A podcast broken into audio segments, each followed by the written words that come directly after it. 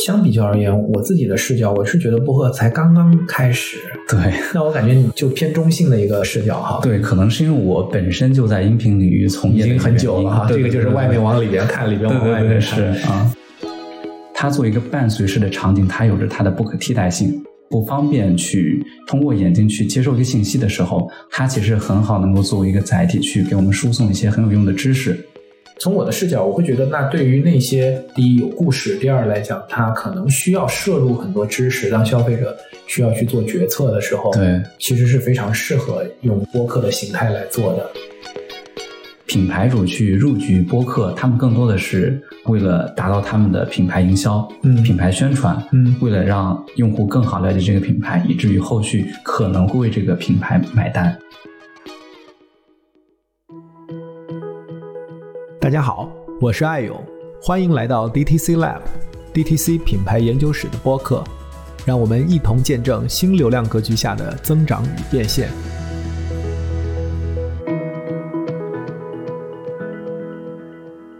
今天欢迎大家来收听我们 DTC Lab，我们这档节目呢是一起来观察现在在中国互联网，大家借由新的基础设施平台来去做直接面向消费者。Direct to consumer 这样的一个品牌打造的这样的一个模式。那今天 DTC Lab 我们也邀请到了一个我们的嘉宾，这个嘉宾跟我们今天讨论这个话题有很强的一个关系，就是我们一起来讨论品牌怎么去做播客，利用 Podcasting 这样一种新的媒体形态来去跟消费者互动。我们今天的嘉宾是 Hack。Hello，大家好，我是 Hack。啊，我相当于是差不多三年多的时间都在音频领域。然后从事的内容呢，也是围绕播客相关来做的。对这一块谈不上就有很多经验，也就是有一些可以跟大家分享的东西吧。Hack 其实是在喜马拉雅，然后在蜻蜓都有工作过，也是国内最大的这个音频的平台了哈。我自己其实我是一七八年那时候我在美国读书嘛，然后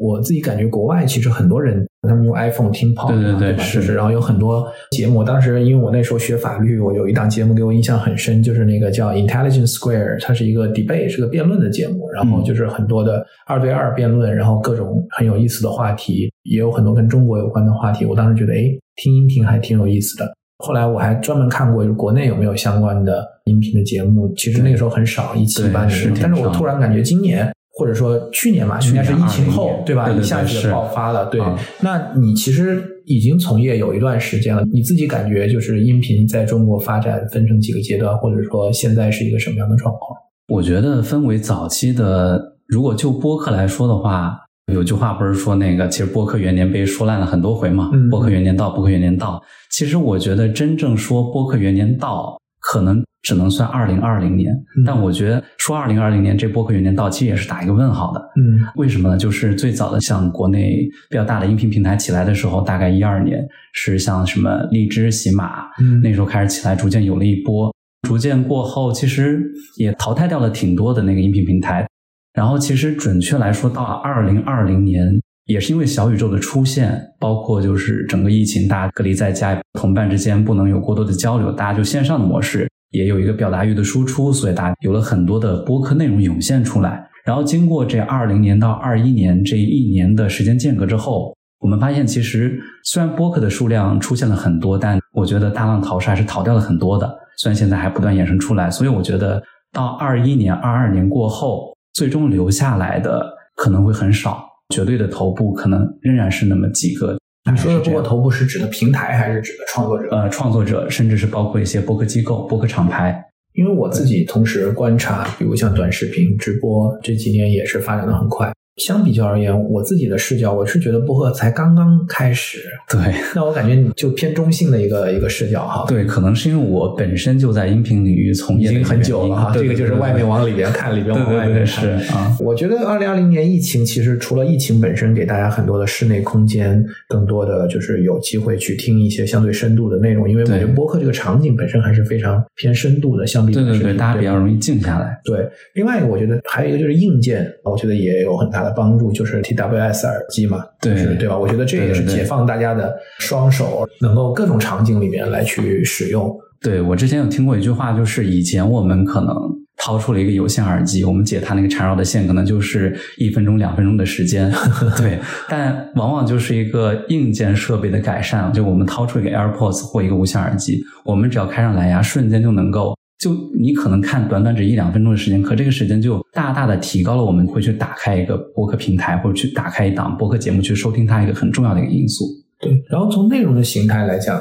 我自己为什么觉得播客还是有很大的空间？因为我们在听这个场景，就像麦克罗汉讲传播，对吧？听和看其实还是非常不一样的。那现在大家看的话，其实眼睛也要承载的东西也越来越多了。对，但是只不过以前大家听可能就是更多的是听音乐，还有一部分有声书。我们把剩下的这些其实可能都归为音频节目，就是在播客的这样的一个场景里面。我们以前讲很多内容，要么有趣，要么有料，要么有用。我觉得，尤其是音乐吧，它可能还是更多的是这种背景音，然后包括这种 entertaining 偏娱乐向的。播客其实理论上它能够承载更多的有料或者有用，但同时也应该是有趣的这样的一个形式。就相比有声书来讲。对，其实是这样的，就是我们其实可以侧面的印证一点，为什么小宇宙它做播客能够起来，也是因为它本身就是承载这种您刚刚提到有趣有料的基因在的。像为什么喜马它虽然做过一家绝对头部，它做播客内容其实还是有点，我觉得是有点屏障的，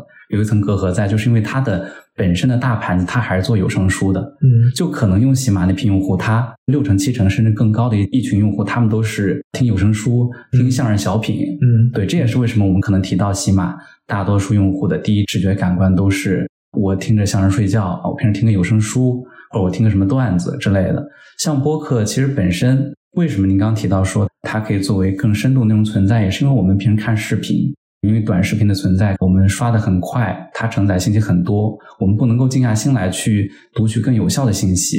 但这其实也侧面印证一个点，就是为什么音频它会是一个我们输入信息很好的一个介质，是因为我平时我们在听音频的时候，我们可能是会有更多的发散空间在的。它作为一个伴随式的场景，它有着它的不可替代性。比如说我们在车载的时候。我们在开车，或者说我们在通勤，我们不方便去通过眼睛去接受一个信息的时候，它其实很好能够作为一个载体去给我们输送一些很有用的知识。换句话来说，就哪怕你在做家务的时候，它只是一个情感的陪伴，它也能够起到一个很好的一个效果。对，还有跑步、散步，对吧？就是很多这种运动的时候，其实也是一个很重要的一个场景。当然，有的人可能希望运动的时候脑子。放空，对对，但还是有人会觉得可以同时来做这样的一个东西。那我觉得，其实你刚才也讲到了一个很重要的点，就是为什么小宇宙作为一个偏创新的平台，它能够在音频这个市场其实已经有巨头做了很多年，它能够跑出来。C L 其实还是他非常专注在这个内容形态上，对，他就 focus 在这个上面。而且我觉得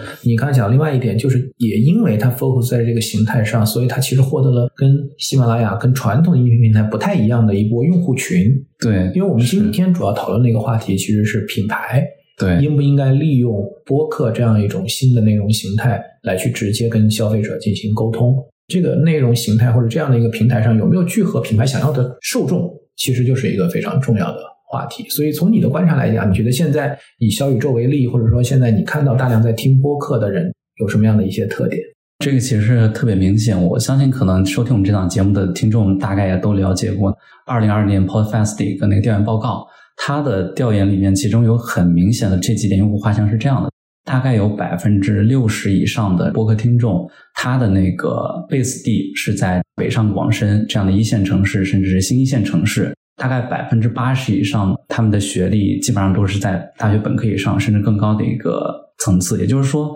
会去收听播客节目，他们这群的用户画像，相当于是高价值用户听众。你这个更多的是从 demography，就是人口学的这个或者画像来讲，但是从动机的角度来讲，我也想听听你的看法，就是。哪些人会想去听播客？他为什么想听播客？我觉得大概可以分为这样几类。首先，第一类就是他想通过一些渠道获取一些自己本身这个行业所不能够涉及到的知识。第二点是，可能他想一些情感上的陪伴。我觉得这是比较明显两点，可以展开来说一下。第一点，首先我们知道，就是类似于大多播客主播。他来做一档播客，基本上是他是处于这个行业，可能是从业了很多年，或者说他有很多那种行业积淀，他有很多类似于这样的资源、人脉和阅历，在本行业内，他来做一些观点的分享、知识的输出，这对于我们其实其他普通的用户听众来说，他如果不是通过这种播客这种介质的话，他是很难去获取到这样的一些信息的。为什么很难？因为现在我们获取信息的方式其实非常多，我觉得公众号呀、短视频啊、直播呀，其实前所未有的。我感觉现在大家更多的关注的是信息太多，从而以至于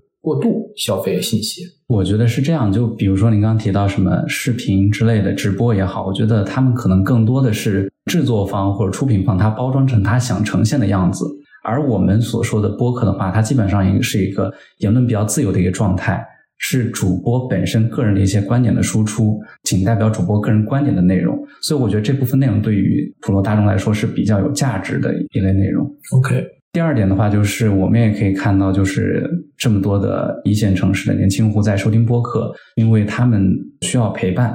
我们也可以看到，比较受欢迎的播客品类当中，除了一些泛文化、泛知识类的播客，其实还有很大一部分是情感向的播客。可能我们很多那个年轻的用户，他们就是独居青年，在上海、在北京租一个房子自己住。他们很多时候，比如说在家的时候，打开手机或打开音响，连上播客，所描述那种氛围，就是相当于打开播客听主播在聊天，完全就像一群朋友他们在客厅聊天一样。这对于他们来说，完全是一种陪伴的感觉。你讲这个时候，我非常有画面感，我就想起我小时候啊，因为是可能会暴露我年龄，就是我当时高中的时候，我听一档收音机的节目，然后。是 China Radio International，就是中央国际广播电台的那个 Joy FM，当时是两个主播，一个是外国人，一个是中国人。当时他们就是放音乐嘛，然后也会推荐好听的中文和英文歌。那个节目陪伴了我很多年，所以我当时放学晚自习回家，进我自己的房间，也是把那个收音机打开，就是我很重要的一个氛围和这个状态。对，就是你说的那个陪伴的这个价值。所以，我简单来讲，就是这个人群从他们的所在的城市、他们的年龄阶段、他们的学历来讲，就是比较有高价值的一部分用户。另外一方面来讲，他们本身也有很强的获取知识、主动探索的这样的一种心态，本身就是想来去获得更多深度的知识的分享的这样一部分用户。从我的视角，我会觉得，那对于那些品类，尤其是相对来讲，它第一有故事，第二来讲，它可能需要摄入很多知识，让消费者。需要去做决策的时候，对，其实是非常适合用播客的形态来做的。那现在从你的观察，你感觉品牌现在有加入到这个播客的市场来吗？现在主要在播客上活跃的创作者是什么样的？除了一些他们已经是完全独立出来全职在做，甚至他们有一个比较有规模的一个团队。配备比较齐全的一个团队在做这件事情之外，好像也拿到了融资，对吧？对对对，有拿到融资，像比较头部就那几家嘛，大内密谈、日坛公园、生动活泼。另外的话，大部分的其他优质内容创作者，他们还是处于一个兼职的状态在做，就他们可能本身有一份组织的工作。播客的话，一开始可能只是作为他们跟朋友之间聊天的一个记录，无巧不成书，这个记录就火了，被大家所喜爱。另外的话，就是内容创作者嘛。他们可能就多内容形式，就可能做视频，也做播客，这样的多吗？因为我觉得，就是我们一看短视频直播这种平台，比尤其是短视频，它可能有多平台分发，对吧？就是我做了一档节目，我可能在哔哩哔哩、在抖音、在微博，在很多平台都会去做分发。但是多内容形态，就我既是一个短视频的一个创作者，然后同时我又是音频的创作者，这样的会多吗？其实不是很多，但确实也有。那他是直接把这个短视频的音频提出来，然后直接分发到播客平台吗？还是他专门再去针对这个播客平台来去做一档节目？不太是在本身录制视频的时候，他们就会考虑到播客的这一趴，OK，所以他们也会考虑到收音怎么样。然后他们在整个比如说视频录制结束过后，他们会提炼一个大纲，梳理一个逻辑，把它拆分重组成一档播客节目。对，因为这个非常有意思。我们知道，比如像拜佛仙人这样的啊，对创作者，他其实先是在微信公众号上，对吧？然后他把他的微信公众号上得到验证的非常受欢迎的内容，再搬到了哔哩哔哩。为了能够满足哔哩哔哩短视频的这样的一个形态，他其实做了很多的配图和动态的这样的一个，它其实不是一个真人出镜的，是真正自己拍摄录制的这样的一个短视频节目。相当于把公众号的这样一个内容形态二创到了一个短视频的一个环境下。其实我觉得半佛抛开来说，我觉得它本身就比较像一个脱口秀播客的形式。我觉得它是为了要放到 B 站，所以配了一个图做成一个视频。就其实我们完全可以不看它的视频内容，因为可能联系不是很大，对吧？我们完全可以去闭屏听。其实它从某种意义上来说，它就是一档播客，就我们可以把它当做一个播客去听。节奏要稍微慢一点，对，我们可以调一下语速。对，OK。然后正好你说到哔哩哔哩，然后我看您今天也跟我说，就是 B 站现在也在招募播客的创作者。哔哩哔哩作为一个短视频平台，为什么它也要去发展音频这样的一个形态？或者它只是因为这种大家在，尤其在中国互联网公司，大家什么都想做啊，无限制的扩张，还是说你觉得其实它也有机会？我觉得它是有机会的。为什么这么说呢？是因为我们本身就知道，B 站它是一个弹幕起源，它是一个基于众多这种优质的用户起来的这么一家互联网平台，它是有很好用户的互动氛围和粘性在的。就这一点，它完完全全刚好是契合播客的这部分用户。我觉得这也是为什么它作为一个中长视频平台吧，它为什么会看到播客这个品类。因为他之前他并没有看到说有声书，他并没有看到说其他的这种音频形式，但播客这种音频形式他就注意到，我觉得这是很重要的一个点，就是他所认为播客用户这种愿意为所谓的创作者买单，他们的高粘性、高价值，我觉得这部分是 B 站所看重的。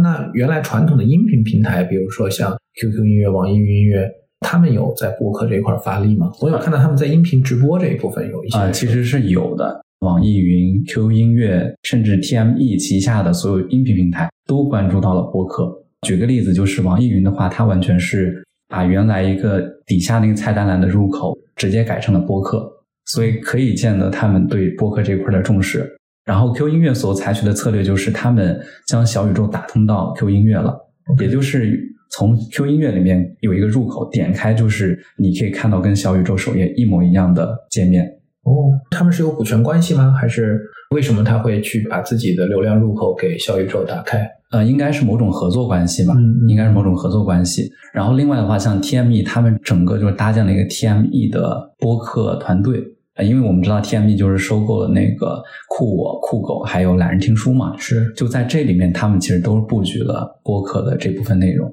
而且他们还采取了很多那个播客的激励机制。啊，比如说，就相当于我们做一些播客 MCN，就有一定的数量之后，它就可以给你到一定的现金激励，甚至是流量激励这一块都包含在内。OK，对。我其实坦率讲，我是因为在今年春节期间，因为我当时接受那个原来 WPP 的大中华区的主席 Bessie，他做了一档节目叫备忘录嘛，他邀请我去做一个春节的一个特辑，我才第一次参与一个播客节目的录制，并且知道小宇宙这样的一个平台。后来在五月份，他又邀请我专门录了一期关于 MCN 的。但是我其实很意外的，就是我本来以为这是一个很小众的平台，其实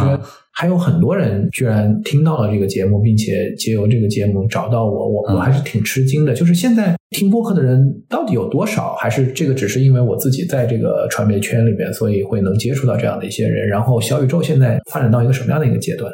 关于有多少人来收听播客这个问题，我印象当中国内是没有做过类似的一个统计的。但我记得像美国，他们去年在二零二一年做一个人口普查的时候，其实是有类似统计的。全美国的总人口数大概是三点三亿人次，在这三点三亿的人里面，大概是有三分之一的人，也就是有一个亿左右的人，他们是会有定期收听播客这样的一个习惯。另外，您刚提到那个小宇宙的话，我这儿也有一个数据可以给大家分享。在刚刚结束的 Podfest 二零二一里面，小宇宙是官方给出了这样的一个数据：就在他们的小宇宙这个 App 里面，有一万个以上的用户，他们的累计收听时长是超过了五百个小时的；有五万以上的用户，他们对单个节目的收听时长超过了五十个小时。另外呢，还有三百档以上的节目，他们被收听的总时长。是超过了一万个小时的。我们从这些数据里面可以看出，其实国内用户使用小宇宙来收听播客的总时长相对来说是比较长的。你关注到品牌有加入到播客这样的一个平台吗？有的，嗯，其实我可以大概列举几个。有的品牌它是采取跟平台合作的模式，嗯，就比如说做的比较突出的有荔枝播客和喜马。今年大概三四月开始，有几家品牌是跟那个荔枝播客采取了定制独家播客的形式，像有那个泡泡玛特，嗯，还有老虎证券，还有威马汽车，它都跟荔枝播客，这是一个什么样的合作形式？也就是相当于他们跟荔枝合作，然后荔枝这边可能出一系列的，比如说前期的节目策划，甚至包括嘉宾邀约，整个节目的制作、后期。到整个节目的上线运营。所以其实是播出平台帮他们做了一档音频节目。对，然后这档节目呢是独家的，就他们会给予相当一定力度的扶持。嗯，像喜马的话也有类似的，爱彼迎有推出了一档播客跟喜马，还有特斯拉做了一档特斯拉电台。就这种类似于品牌直接跟平台建立联系，直接推出一档定制的品牌播客。你刚才举的这几个我还蛮感兴趣，像跑跑马特、像老虎证券，还有爱彼迎，他们的节目都是什么样的定位？然后讲什么样的内容？主要还是定位于就是说品牌宣传。就他们做这档节目是为了让用户更好的了解这个品牌。那这个节目会好听吗？会有人愿意听吗？其实还是会比较有意思。他们从包括整个嘉宾的选取到去聊的话题，都是比较符合当下的一些，就大家会比较关心的一些话题和内容的。这也是他们可能以往的一些，比如说我们说品牌去投一些渠道，他们可能最浅显的目标就是为了带货，为了广告，对吧？然后其实像现在品牌主去入局播客，他们更多的是。为了达到他们的品牌营销、嗯，品牌宣传，嗯，为了让用户更好了解这个品牌，以至于后续可能会为这个品牌买单。那他们现在更新的频次怎么样？主要还分情况，有的话他们可能就是一季，然后他们就固定的，比如说十期或十二期，这一季就结束了，嗯，然后可能后续会继续再更，比如说第二季、第三季，但有的的话，截止到目前一直是延续在更的，可能就周更一期或者两期这样。现在平台播客平台主流的创作者，他的更新频次是什么样？基本上还是周更，周更一期。这个频次不算高呀，因为我感觉大家知道，其实，在比如像 B 站，经常催更有喜欢的 UP 主，对吧？但是 B 站的视频因为是中视频，而且整个 B 站的创作者的水平是非常不错的，大家对自己的作品的要求也非常高，所以可能制作的成本和周期也比较长。对我自己直观的感觉就是，是不是？播客音频的制作的成本其实都是非常低，周期会非常短。理论上，我本来以为会更新的频次会更快一些。其实是这样的，就是音频呢，它首先肯定是比视频的这个成本，不管时间成本还是精力成本都是要低的。但为什么就是它的更新周期可能才一周一更，甚至有的两周才能一更？也是回到刚我说那个问题，就是所谓的比较优质的一些播客创作者，他们都是有本职工作的。他们可能平时时间就比较的少，然后他们可能再要去邀约一个嘉宾，又要协调对方的时间，所以这个时间成本对他们来说是很高的。其次的话，如果他们是本人自己在做这个事情，他们可能录完之后，比如说录个两个小时的概念，他们还需要自己去剪。这还需要花费一定的时间，所以这些成本考虑进去的话，其实像比较头部一些能做到一周一更，也算是一个比较极限的一个状态了。理解，对，因为呃，我知道 Hack 其实也现在目前就是在运营几档播客节目。做他们的制作、后期，对你也可以给我们介绍一下，是不是按照你的这种说法，就是播客的这个创作者跟这个后期制作，可能就像电视台以前有采播分离，对吧？就是制播分离，对，是不是也会有这样的一个趋势？对，大概是这样的。他们本身就是一些行业从业者嘛，我更多的是承包制作创意这一部分。所以的话，就是主理人那边，他本身可能大概提前一周，他就需要跟我敲定选题内容，然后他还需要去向那个嘉宾发出邀约，协调时间，协调好了之后，就要跟我敲定那个大概的这个选题框架，包括大纲。录制干音出来之后，需要给到我这边看这个东西到底能不能用，因为可能我们大多数录制播客，我们并不能够线下面对面，可能我们只是连线，然后期间也会充满很多的意外情况发生嘛。比如什么样的意外情况？比如说有的因为嘉宾的操作不当，尽管有的前期已经提醒了很多，但可能因为操作不当，中间录制过程当中出现了一些问题，比如说断掉了。或者说到最后录完发现没有声音，对吧？就聊得很嗨，然后最后没有留存，对吧？根本没录下来，根本没有录进去。或者说我们的嘉宾他所在的环境就是本身比较嘈杂，可能有人流啊，有车流啊，有的部分并不是能够听得特别清楚。这个东西会直接影响到我们听众后面的一个听感。嗯，因为可能在视频里面，大家对于听感的这种敏感度会降低嘛。嗯，但如果我们只专注用耳朵去听个音频的话，它其实敏感度是相当高的。我们这些因素都要考虑在内。嗯，如果这个东西录出来是不 OK 的，我们可能还需要去跟嘉宾去协调时间重新录。一般来讲，比如说我们一档最后剪出来四十五分钟、一个小时的播客，嗯，它录要录多久？然后后期制作要多久？录多久呢？这个还是取决于主持人跟嘉宾之间的这个沟通问题。有的嘉宾他可能说的重复的话比较多，口头语也会比较多，然后这个可能主理人要求后期就剪的比较干净一些。裁掉的就会比较多，但如果双方交流起来是比较顺畅的，那可能裁剪掉的部分就不是很多。剪辑的话，花费的时间也是根据主理人对这档播客的要求来的。比如说，主理人就是他寻求一种比较自然的表达方式，可能嘉宾跟他交流的过程当中有很多的口头语，主理觉得这是会让大家觉得更亲近一些，他可能就会要求不剪。但有的主理他可能本身，比如说他是做记者的，对这方面要求比较严格，他就会剪得尽量的干净一些，这就会花费比较多的时间。因为你刚才也讲到，就是现在有很多录节目的时候，两个人不在一起。其实我当时录的时候，我第一期跟 Bessy 在录那个备忘录那一期新春节目的时候，就是他在伦敦，然后我在国内嘛。我当时觉得还挺新奇的。其实我们就是用微信通了一个微信的这个语音，然后就录了这个节目。后期听，我觉得效果也还挺好的。对，所以我觉得其实它和比如我们如果做一档视频节目，当然我们也可以现在用直播连线哈。但如果我们是一拍一档短视频的访谈节目，其实必须要我们都在一起。对吧？然后对整个环境啊，对我们的成本其实是比较高的。这样来看，其实音频，尤其大家在异地，现在大家也习惯通过 Zoom 啊、腾讯会议啊这样的一些方式，远程异地来协作的来创作这个内容，其实我感觉效率是很高的。这也是为什么就疫情期间涌现出来这么多档播客的另外一个原因嘛。连线这个形式也衍生出了区别于以往我们一些内容形态的作品，比如说像有的节目，它就是刻意营造出我连线的那种其中一方的声音，它就通过电话里 传出来那种声音。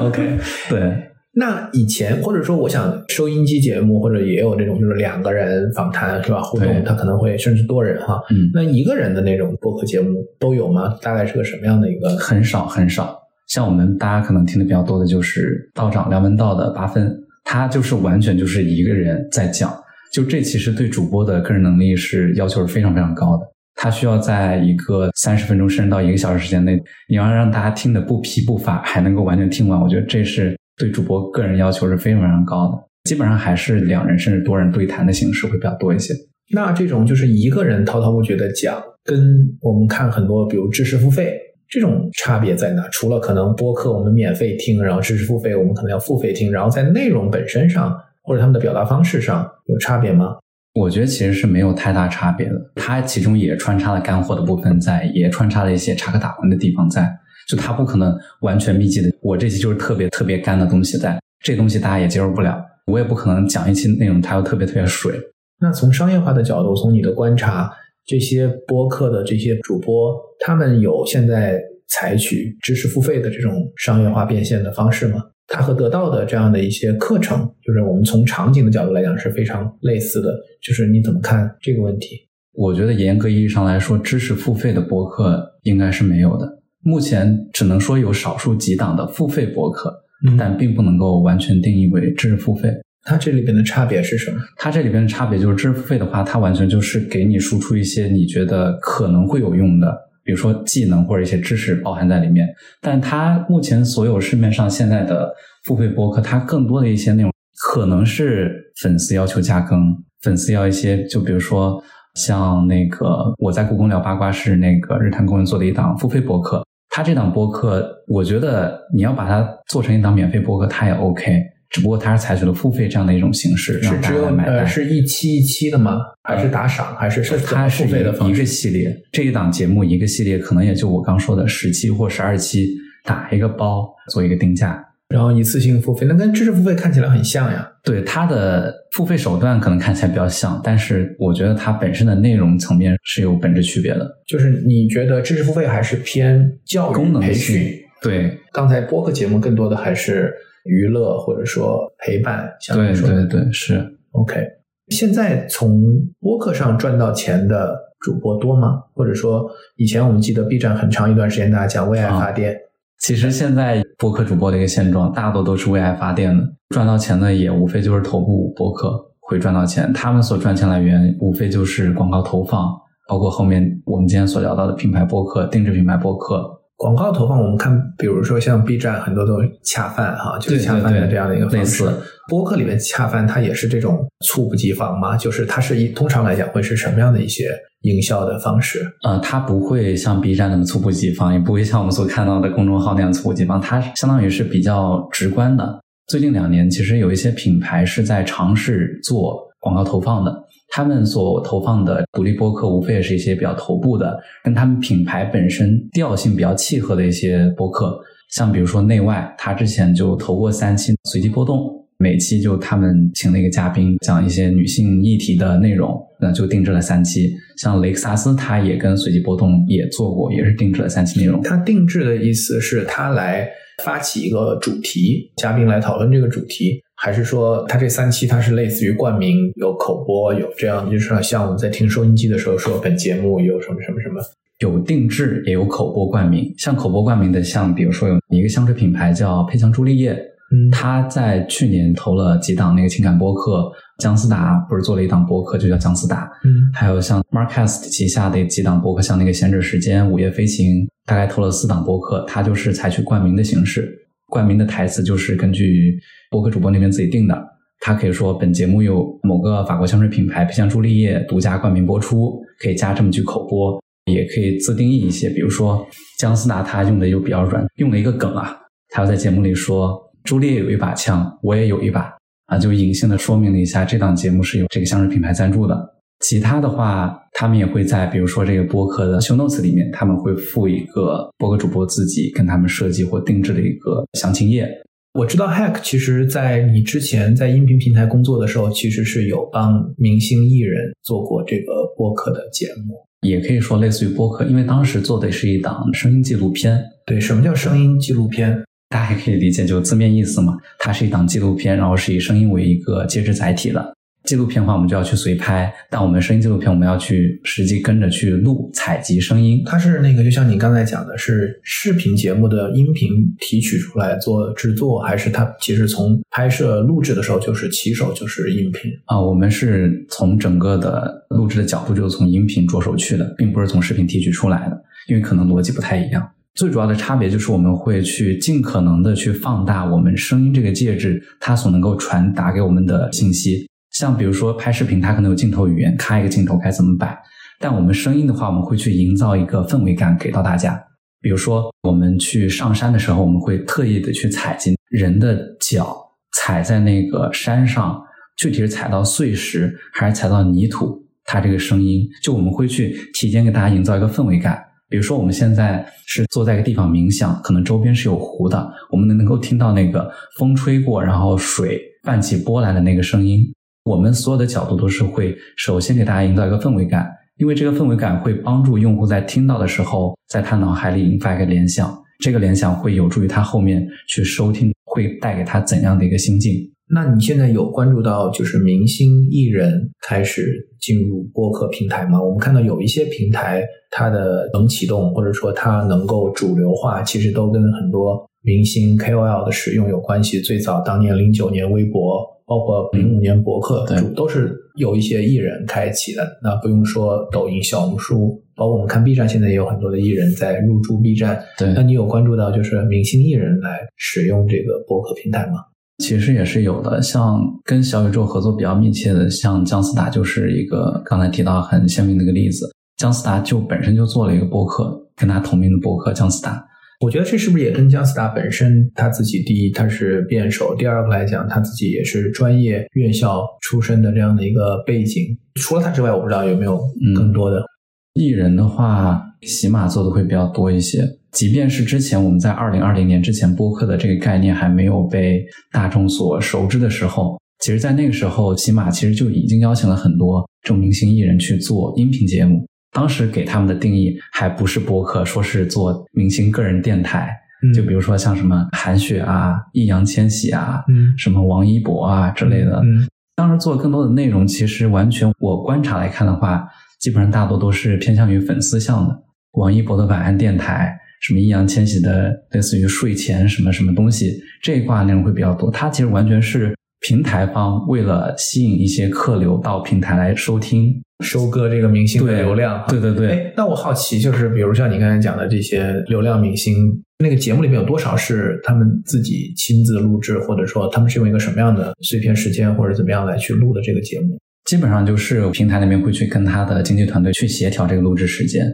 据我所知，所有的内容脚本基本上也是由内容团队直接产出出来，明星艺人本人就照着录下来而已。读一遍，对，读一遍。它其实严格意义上来说，并不是一个我们平时所理解这种播客内容。嗯，对，所以像刚提到那个姜思达，就完全是区别于这个的。他其实节目里面完全就相当于是一个自己情绪的一个输出，就基本上是一刀不剪的那种。区别于我们可能平台所去邀请一些明星艺人来做的，就是完全就是一个定制的服务于粉丝的内容。那现在品牌，据你的观察，开始加入到这个制作这种品牌电台或者品牌播客的这样的一个浪潮了吗？然后从你的了解来讲，他们怎么来去评估他们在这个播客上的投资回报？可以分为几点。如果他们去跟品牌合作的话，他们所带来的可能就比较直观。因为他们可能就是整个品牌的公关团队或者 PR 团队，他们所要的就是平台的流量。所以就像我们看 CPM，就是播放量，对吧？对，有多少人收听了这个节目，这个是能看到。然后互动 CPE，对，每一次互动的成本，对，就这个可以举个例子，就其实当我还在喜马的时候，我当时其实还是定义成电台。我给那个一汽丰田做过一档品牌电台，内容就主要是围绕一汽丰田的它整个的成长史来聊的。是一期节目还是一个电台啊？一个电台。我们先做第一季，第一季大概八期，然后做完之后反响很不错，一汽丰田那边也很满意。然后我们紧接着后面陆陆续续的做了第二季和第三季，三季加起来应该是十多期的节目内容，就叫一汽丰田品牌电台。当时我们这边主要承担的就是出固定的主持人，包括整个选题策划，然后嘉宾的话，我们会去根据每一期的话题内容去邀请嘉宾来聊。不管是他们一汽丰田的高层，或者说是什么内部的人员，大概是这样的一个形式。如果去跟平台合作，基本上都是会采取独家的一种形式，因为这样的话，他们利益会最大化，投入了一笔钱，然后他们所能够得到的这个流量和扶持力度是极高的。就这个东西，就坦白来说，如果一个品牌它做一个外宣的这样一个契机，他去找一个平台合作，他无非想要的就是我这档节目做出来很好看。有很多的互动评论，有很高的播放量，这个东西完全就可以写入我的年终的那个 绩效测评，甚至可以作为写年终总结的时候对，甚至可以作为这个他们这个品牌后续去对外品宣的时候可以去讲的一个案例。OK，那我们方便了解一下，就是那投入有多大？因为我们知道品牌也会去考虑这个 ROI 的回报。你那个应该是几年前了。那现在品牌，比如说要去做一档品牌的播客，定制的播客，嗯。大概的这样的一个费用会是多少？品牌来做一档品牌播客所投入的费用呢？这个东西其实也是 case by case，根据具体项目来谈的。就举个例子来说，可能我们不同的行业，它所投入的费用相对来说也是不一样的。比如说我们汽车这一类的品牌，它可能投入的这个费用相对来说就比较高，而相对一些消费品里面的饮品这一类，他们可能投入的这个费用相对来说就会比较低。另外的话，还有一些影响因素就在于，比如说我们请的嘉宾的咖位，他到底是行业的大咖，还是一些明星艺人来坐镇？另外的话，就是比如说我们这档节目，它所要呈现的，它所要的质量，这些东西都是会决定着它这档播客所投入的产出比大概是多少。反正基于我现在来看的话，目前市面上这些品牌所投入播客，他们的 ROI 基本上都是相对来说比较高的。在三以上，甚至有一些高的 ROI 接近于四。为什么它的 ROI 会这么高呢？其实我觉得这也是播客这个媒介它的高性价比所带来的一个优势。因为之前新事项的副总裁在一档播客节目里面提到过，现在微信的阅读量的均价大概是一块五每次，B 站的视频观看的均价大概是六毛到一块钱每次，而播客的收听量的均价仅仅只有五分钱到一毛钱每一次。所以这可能也是会给品牌主带来 ROI 这么高的一个原因。好的，那么听下来，播客确实是一个金矿，在过去的一年多里，整个的音频市场环境还是发生了很大的一个变化。这也是为什么我们现在也想利用播客去做这档 DTC Lab 的栏目。那这一期呢是一个简单的 demo，我们也是想让大家能够借这个话题，啊，一起来讨论一下如何利用音频这个平台去建立直接面向消费者、直接面向受众的这样的一个双向的沟通模式，以及它所蕴含的巨大的一个商业的潜力。好的，那么也希望大家关注我们这档节目，接下来我们会有一个正式的内容的上线和策划，还有运营。那我们也希望能够给大家带来更多的干货，以及更有价值的这样的一些内容。同时，我们当然也会邀请更多在 DTC 这个领域里面非常有见解、有洞见的这样的品牌主、操盘手、平台负责人，大家敬请期待。好了，今天节目就到这里，谢谢 Hack，那也感谢大家的收听，我们正式版本再见。